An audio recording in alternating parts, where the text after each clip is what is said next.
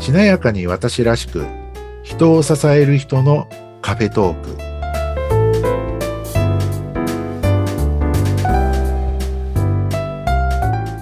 こんにちは西川学ですこんにちは、内谷沢子です。内田さん今日もよろしくお願いしますよろしくお願いします。さて、今日は西川さん、どんなお話になりますでしょうかどんな話をしようかなとお迷いまして はい。えっとですねちょっとお恥ずかしながらああるいはこう申し訳ないと思いながら自分の話をちょっとしてみようかなと西川さんのお話ですね。はいそれは楽しみ。もしよかったらお聞きいただければと思うんですが、はい。どんなお話してくださるんでしょ私はね、こう、内谷さんご存知で、いろんなお仕事をしているんですけれども、うはい。まあどちらかというと、まあ、B2C っていうんですかね、はい個人向けのおお仕事に関してなんですけれども、僕はね、その、コーチとか、はい。キャリコンって言われるキャリアコンサルタントさんとか、あるいはこう、メンタルセラピストさんって言われているような方々のまあご支援なんかもこうしていて、はい。まあ、ご支援って言ってもいろいろあるんですけれども、どんなことやってるかというと、そういうコーチ、キャリコン、セラピストさんの方々の、まあ、メンタルアドバイザーですかね。メンタルアドバイザはい。そういう、まあ、そういう方々ってむしろ、クライアントさんのメンタルサポートなんかしていると思うんですけれどもー。、はい。そういうメンタルサポートをしている方々のメンタルサポートとか、おー、メンタルサポートをしている方のメンタルサポートメでンタすルサね。ポート、はいメンタルアドバイザーとか、メンタルケアやったりとか、うんあるいは、ちょっと仕事寄りになりますけれども、そういう方々、独自のおコンテンツ、はい。コンテンツって、まあ、講座だったりとか、うんセッションプログラムだったりとか、そういうコンテンツを作って差し上げる、まあ、そういう支援をしているうんわけです。西川さんが作ってらっしゃる。はい。うん。まあ、その方々ね、自分ではなかなか作れなくてとか、ああるので、えまあ僕ね、こう日頃あっちこっちこう研修行ったりとか、そのためにこうカスタマイズして研修プログラム作ったりとか、はい実際にこうね、あの、売る商品を作っているので、はいそんなノウハウを生かして、その方独自のオリジナルのコンテンツだったりとか、うん。で、その方が、これが私の講座ですって言って、セミナーとか講座ができるように、まあ、僕が作ってあげるみたいな。ええー、そんなこともやってんですけどそうも、なんですね。まあ、なんでそんな仕事もやってるかっていう、うんうまあ、今までの自分のいきさつみたいなところなんですけども、はい。まあ、これは僕はこう前の会社、勤めていた会社で人材育成の責任者をこうやるようになってからですね、えーまあいろんなこうセラピーを学んだり、コーチングを学んだり、まあ、あるいはこういろんな方々の支援なんかに携わってきたんですけれども、はいたくさんのですね、コーチングのコーチとか、えーキャリアカウンセラー、産業カウンセラー、あるいは臨床心理士さん、セラピストさんという方々と、本当にこう、たくさん出会う機会っていうのが、まあ、ありがたいことに実はあってですね。はい。で、そこで気づいたことがあって、あの、そういう人の支援をしてる人たち自身が、自分の中に最も問題や課題を抱えていへえ、そうなるとんでいすうか。ことが多かったんですね。はい。えー大変なこう人生を送ってこられたりとか、傷つく経験だったりとか、まあトラウマっていうようなあー言葉を使われて、はそい。のトラウマを抱えてしまうみたいな、まあいろんなこう苦しい人生とか送ってきたり経験されてきて、はい。そういった経験を自分の心の奥底にしまい込んじゃって、うん、でもこう自分としては出してないつもり、隠してるつもりだったんですが、まあはい。私が話すと、まあいろんなことがこう見えてきちゃうというか、へえあのちょっと話せばこういろいろこうわかるので、あの、いろんなことが実はこう見えてますよみたいな。やはうりん。こう明らかすぎるぐらい一生懸命隠してるけど、お分かっちゃうっていうことはすごく多かった。はい。で、あの、じゃ、でもなんで人のことを支える仕事をしてるかっていうと、自分の問題に向き合いたくないから、あの、人の世話をするとか、へえ。人を支援をする。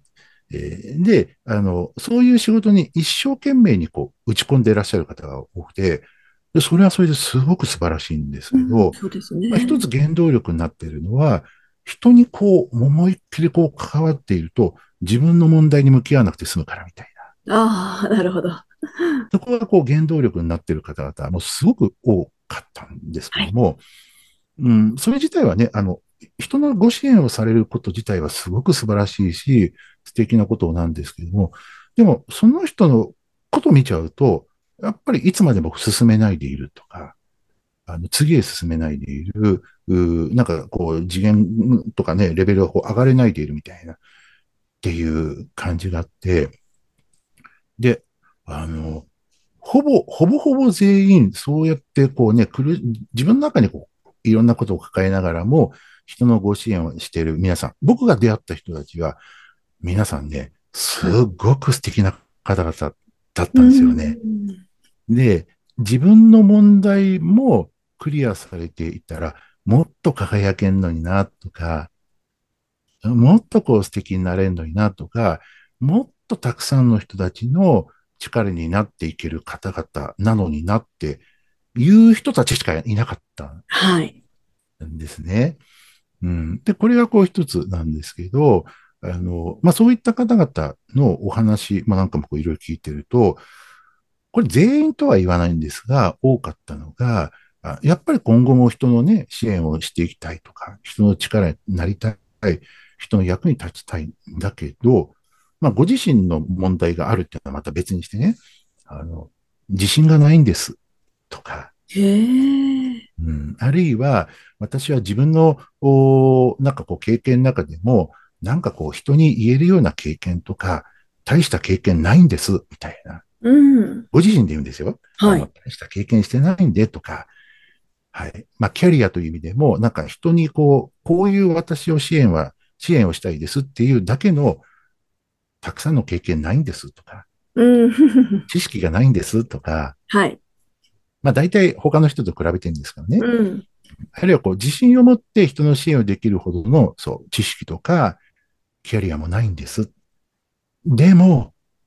誰かの役に立っていたいんです、みたいなうん。感じなんですよね。で、そういう方々のお話聞いてると、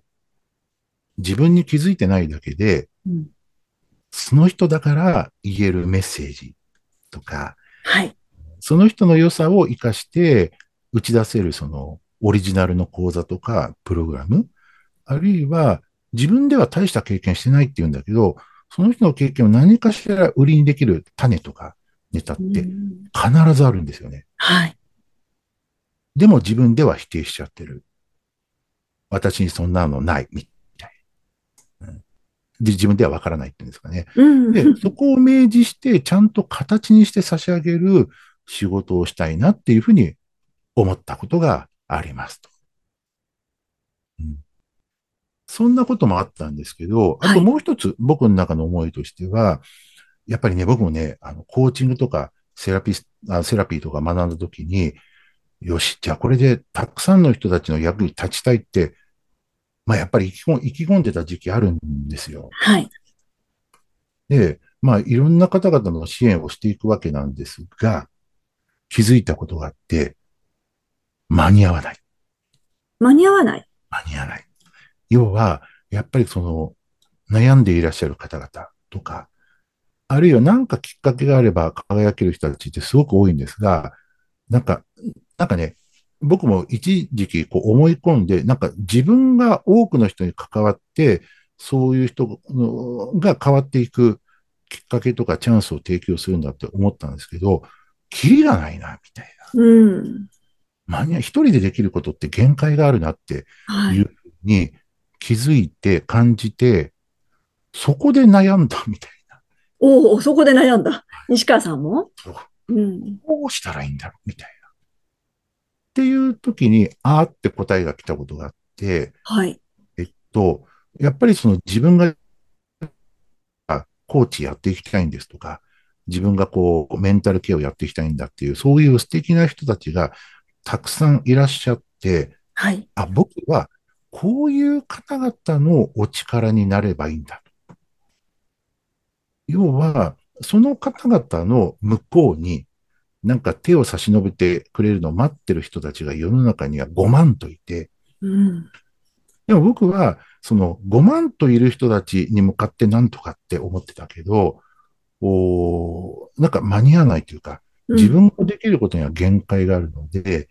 でも自分でこれから多くの人たちの力になっていきたいっていう人たちが、あある意味キーパーソンであり、はい。もう今なんかやっている、あるいはこれからなんかやっていきたいっていう人たちの力になることによってうん、その先にいるたくさんの人たちが、なんか手を差し伸べてもらえて、変わっていくチャンスをいっぱいつかめるなぁなんてなるほどね。そんなことに気づいて、じゃあ僕はコーチとかセラピストさんとか、コンサルタントさんとか、臨床心理士さんたちの力になっていこうって思って今の仕事やってるって感じですかね。うんはいそうだったんですね。そんな経緯があったということですね。へえ、はいなるほど。で、実際どうですかその、されてみて。あの、まあね、あの今やって、えー関わらせていただいていることにはうん大変なこう意義を感じてありがたいんですけども、やっぱり今になっても思うのは、あの、私大した経験してないんですとか、うん。うん、私なんかでいいんでしょうかねとか、はい。自信ないんですって言った方々で、そうですよね。えー なんか、 うんちょっと、なんかこれじゃねっていう人は一人もいなかったっていうことですね。うん、なるほど。みんな素自晴分らしい自分に方。ダメ出ししてるけど。ういやん。他の人と比べて私なんかって言ってるけど、うん。うん、なんかそその人の人生とか経験とか経歴を聞いて、その人に伝えるメッセージは何一つないとか、あその人が伝えられるメッセージが何一つないとか、はい。うん人の役に立てる経験を積んでないっていう人はゼロです。うん。ゼロ。ゼロ。ゼロ。じゃあ、そうじゃないんだよっていうのを、西川さんはその人たちにお伝えしている。そうですね。うん。はい。そしてやっぱり、もう出会えば出会うほど、やっぱり、うん、ゼロだなって。へえ。みんな素敵な方ばかりなんですね。そうですね。なるほはどい。。だからもう、なんかね、自己否定する前になんかやってくださいって、あるいはなんかやりましょうよとか、 なるほど。っていうことをいつも思ってます。はい。はい。でまあ、これからも西川さんはそういう方を支援していくとそうですね。いうはこい。といですね。こうと思います。はい、わかりました。今日はね、なんか西川さんってどんな人なんだろう、どんなことをしてるんだろうって思ってらっしゃる方もいたと思うんですが、はい。はい、西川さんのね、お仕事についてちょっとお伺いできてよかったです。ありがとうございます。次回もすいません、楽自し分のみに。い話で。えいえ、次回も楽しみにしております。ありがとうございます。では、今日はここまでですね。はい、ここまでです。では、西川学でした。ありがとうございます。内谷沙和子でした。ありがとうございましありたがと。うございます。